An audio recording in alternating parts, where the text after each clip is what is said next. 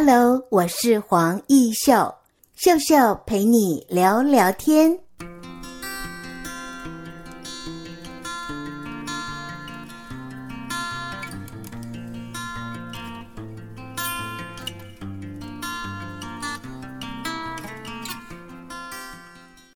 各位亲爱的听众朋友，大家好，我叫做黄义秀。在今天的节目单元里，我们很高兴为听众朋友采访到大木 Home 的创办人李秋豪。秋豪，是不是问候一下听众朋友？Hello，主持人好，各位观众大家好。是，希望能够看到你哈，那叫做观众。今天只能够在空中跟我们的秋豪哦聊聊天。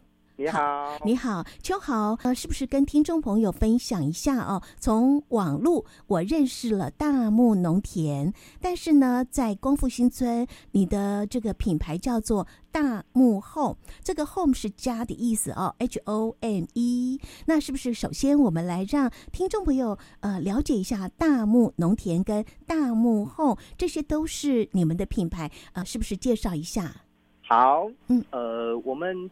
我们最早啊，其实我们在呃跟我太太在成立大木 Home 之前呢，我们有成立第一个品牌叫大木农田。那大木农田呢，我们其实主要会是以呃一些农产品为主。那我们在在推广的过程当中啊，发现说，其实，在农产品，我们每年都会有很多像我们的一些农产加工品，会有一些像果壳啊，或者是一些纤维的东西。所以我跟我太太就想说，咦。如果像这样的果壳啊，或者是纤维的东西，它可以如果再被呃再生利用的话，那是不是对环境来说就可以减少一些负担？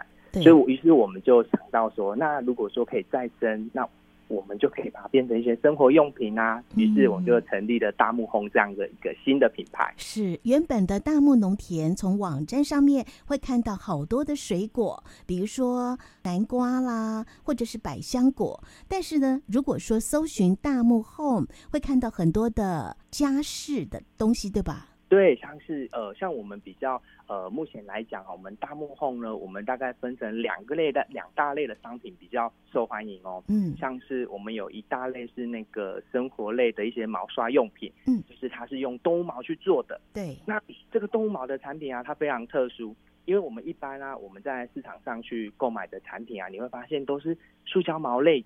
嗯，可是为什么我们会想要做动物毛类啊？嗯，因为我们发现啊。动物毛类的产品跟塑胶毛类，你在使用的时候啊，动物毛它本身其实比较不会去，因为它有蛋白质的保护，所以我们在清洁我们的杯具或者是我们的生活用品的时候，它可以避免到有一些刮伤、刮痕。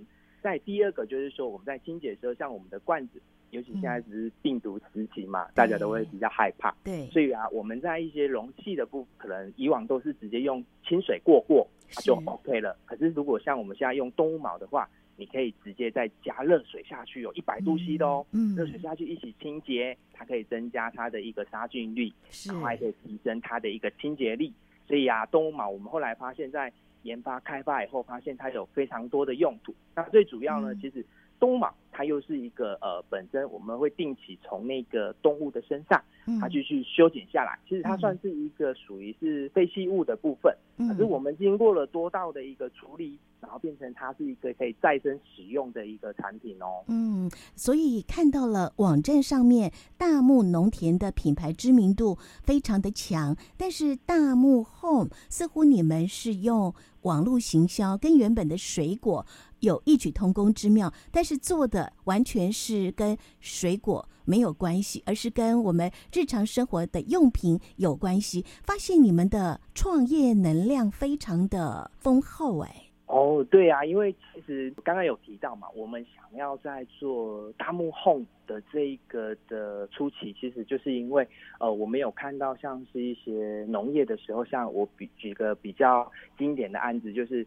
我们大木农田是以百香果起家，对。那我们都知道，百香果它每年啊，我们在盛产期的时候啊，其实有大概将近六成的水果量，我们是必须要去把它送到工厂去做成加工品。为什么会有六成这么多呢？对，因为这六成啊，其实它是本身就是呃，在外观上它可能会有一点瑕疵哦，瑕疵。嗯，对，所以我们在。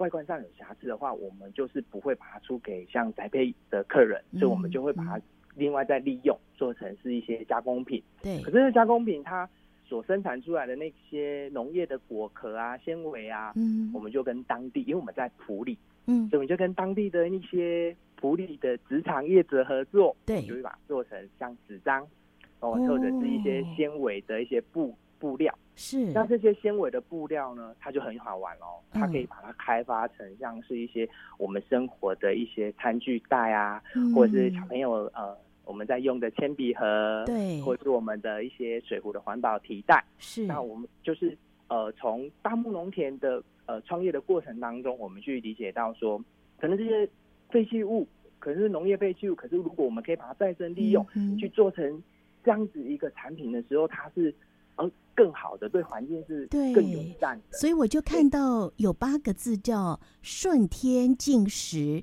爱人习物”这样的一个心念。对，没错。哇，你们的创业理念很让人佩服耶。呃，这个“大木”两个字哦，其实是因为您的太太的爸爸，也就是岳父。岳对岳父。听说会叫大木，是因为谁的眼睛大？哦，因为啊，其实啊，我们当初最早啊，会在成立大木农田之前，呃，应该说这一块农地是都是岳父在种植嘛。嗯，那。我跟我太太就想说，其实以前因为我家本身也是农家子弟，是那我太太家里也是。那我们那时候呃在交往的过程当中啊，我们就发现说，啊，其实务农的我们都非常辛苦，就是爸爸妈妈他们都很辛苦，就是栽种了一整年，好不容易丰到了丰收的季节之后，应应该是哎要有很相对应的报酬。是，结果我记得有一次就是我们在学生时期。我们到那个我们的那个附近的学生，我们学校旁边都一定会有那种传统的水水果摊啊。对，我们就想说，哇，现在又是百香果的季节，现在应该百香果的话，爸爸妈妈他们一定很忙。结果我们就是去学校附近的那个水果市场去购买一些水果的时候，看到说，哎，百香果价格不错啊。嗯啊，因为我们都固定会打电话跟家里人就是聊天嘛。对。那我记得有一次印象很深刻，就是我们打给。回到家里的时候啊，就听到那个家里的长辈就说：“哦，没有，今天没有下去农忙。”我想说奇怪，为什么今天那个应该是水果盛产的季节，为什么没有下去农忙？是，然后才从长辈那边得知啊，因为现在目前他们盛产期，他们采收下来的水果交到拍卖市场以后，其实它价钱不漂亮，对，价格不漂亮，而且有时候你还要自己亏，你要是那个运费，对，再加你的一些。人力的一些成本，去算算是不划算的。对对，因为这样的契机，我跟我太太有了一个想法，嗯，就是想要成立的第一个品牌，嗯，就是帮家里的农产品，通过不一样的新形态的方式去销售。嗯，那那时候要创立第一个平台，我就在思考啦。那第一个品牌，我们应该要叫什么名字比较好啊？对呀、啊。那时候我太太就想到，她说啊，我知道了，既然我们是要推百香果，嗯。那这百香果都是爸爸种的，种的那么好吃，是啊。那我们干脆好了，爸爸有一个特色，就是他眼睛特别的大，所以我们就取名叫大木农田。哇，所以大木农田是你跟你太太的第一个创业品牌，然后第二个品牌就是大木 Home，有一点类似副品牌的概念。对，没错。嗯，那刚才你也谈到，其实这些纤维来自水果，也来自动物，你都是希望能够提倡环保的概念，哈。嗯，没错，没错。那么我请教哦，大木农田目前谁在负责耕种呢？现在目前的话，它整个的种植的话，都是由我岳父，然后还有像我的，应、嗯、应该是说叫。呃，我太太的弟弟就是太太的弟弟哦，对，太太的弟弟，嗯、对对对对对。这个大木农田是位在台湾中心的南投埔里盆地嘛？那因为有得天独厚的地理位置，所以爸爸跟你太太的弟弟哦，就在这里去耕种。那么光复新村是你最近新住的一个点，也就是利用这个动物的毛做各式各样的家具，当然也有呃玻璃的制品都有，对吧？有，那这样子的一个状况之下，就是你要负责两个品牌的营运呢，会不会时间不够用？其实目前来讲啊，因为自从说我们有一个新的想法，想要在因为我们最早都是以农产品为主嘛，在吃的部分，我发现说，哎，大家对吃的的消费者都很有共识，对食安食品怎么来都非常的有想法，而且都有共识，都会很想要知道说，哎，产地从哪里来？对。可是啊，我们后来跟我太太就是因为。在发现农业废弃物以后，去成立的大木 Home 这个品牌后啊，才发现其实，在实际这一块的人重视的比较少。对，所以我们在推广的时候啊，目前都是由我在负责。那在原本的大木农田这个品牌，现在就是主要还是由太太她来推广。我们现在有点就是，哎，我可能就变成说，在那个大木 Home 的这一块。那我可能主要的话就是由我这边来负责，然后大木农田的话就是由呃太太这边来负责，这样子。嗯，了解，好的，我们休息一会儿，听首音乐，待会儿再访问李秋豪，谈谈你的大幕 home 在创业的过程当中有没有遇到什么样的困难，好吗？好，好的，谢谢。谢谢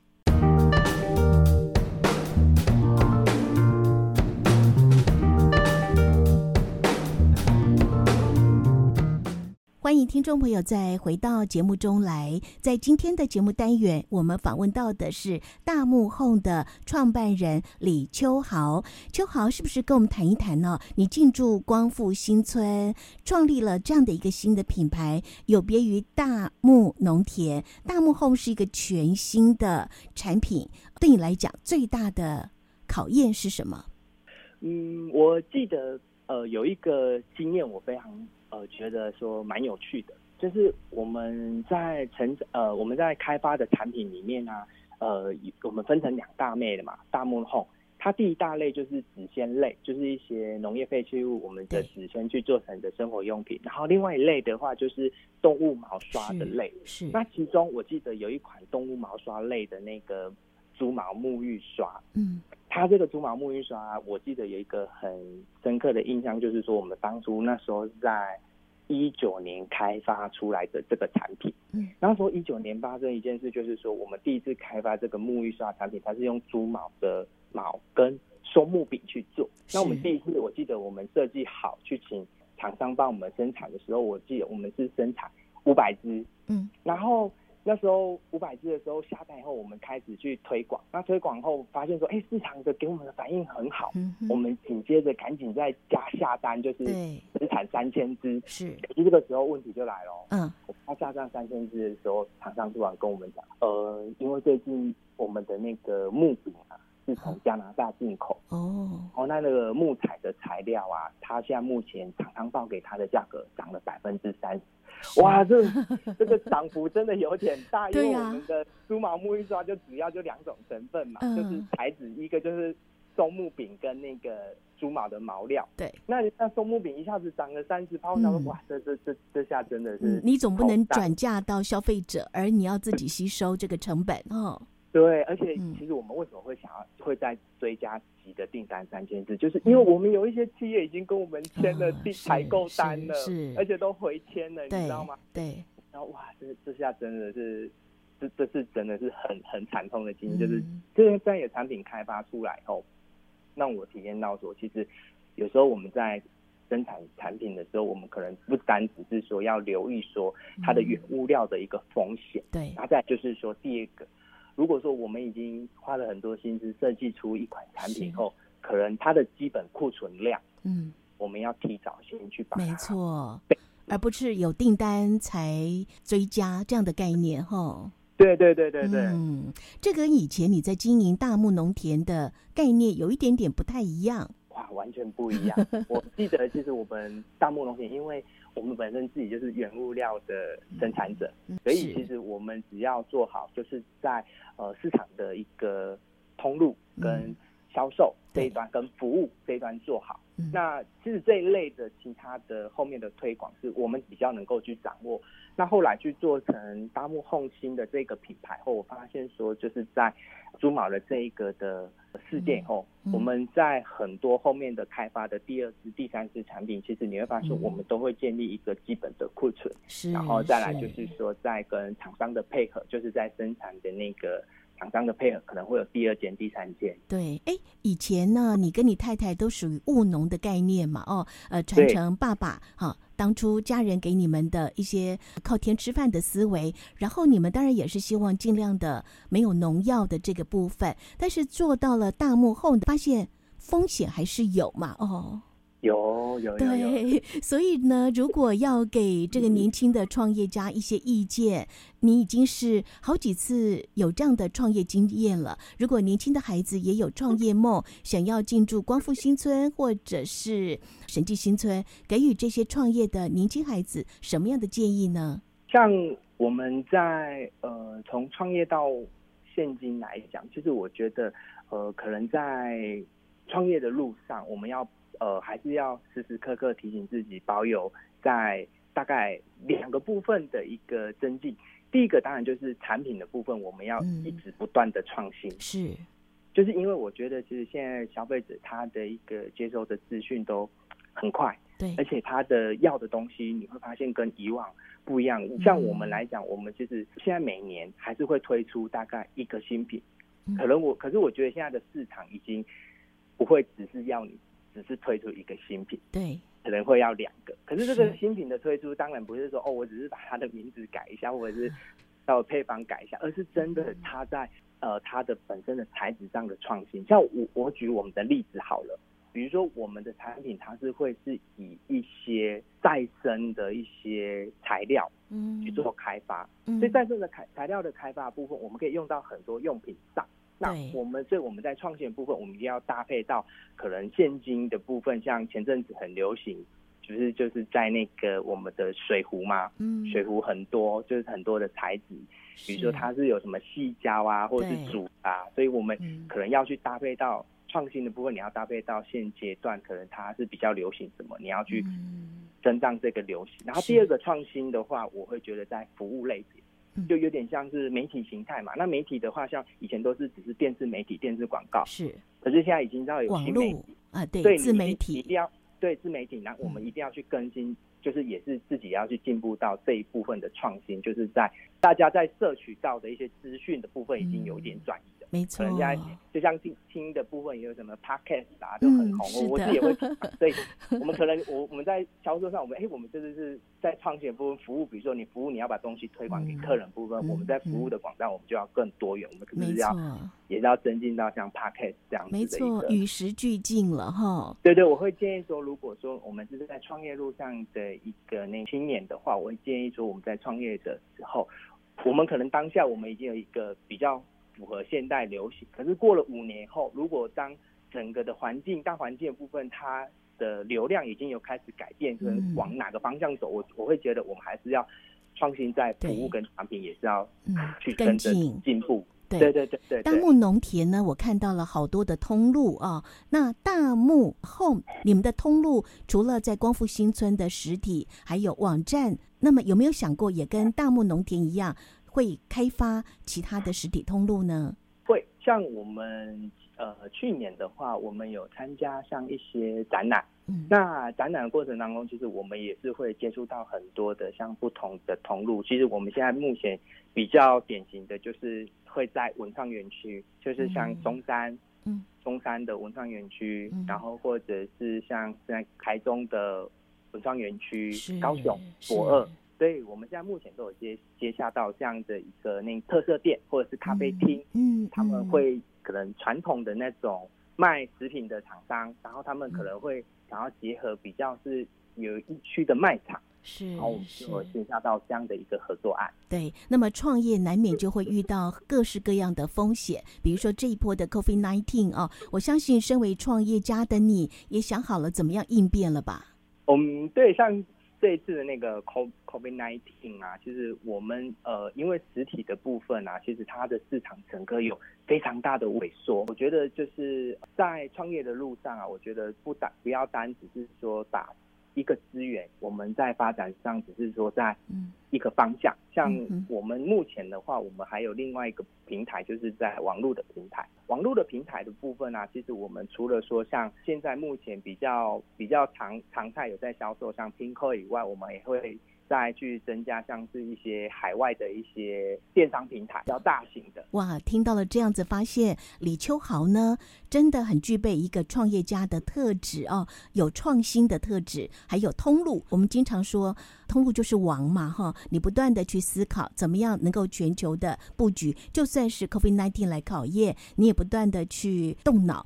最后想请问你几年次啊？怎么有这么不断的创新的概念？然后大学念什么？其实我本身的话，我今年呃是七十七年次的。OK，那我大学的话是毕业那个大业大学。嗯、哦，是。可是我读的科系的话是环境工程。哇，比较是在土壤啊跟一些废弃物。这一块对，其实有一点关联性，有有关联性，而且有一点点是社会企业的概念，把一些生产不要的东西，我们再活化，这样的循环再利用是非常好的创业的概念。对，今天的节目很高兴哦，我们能够为听众朋友推荐大木 Home，也是大木农田的创办人李秋豪，你的创业故事，也祝福你未来的创业路越走越好。谢谢，谢谢你。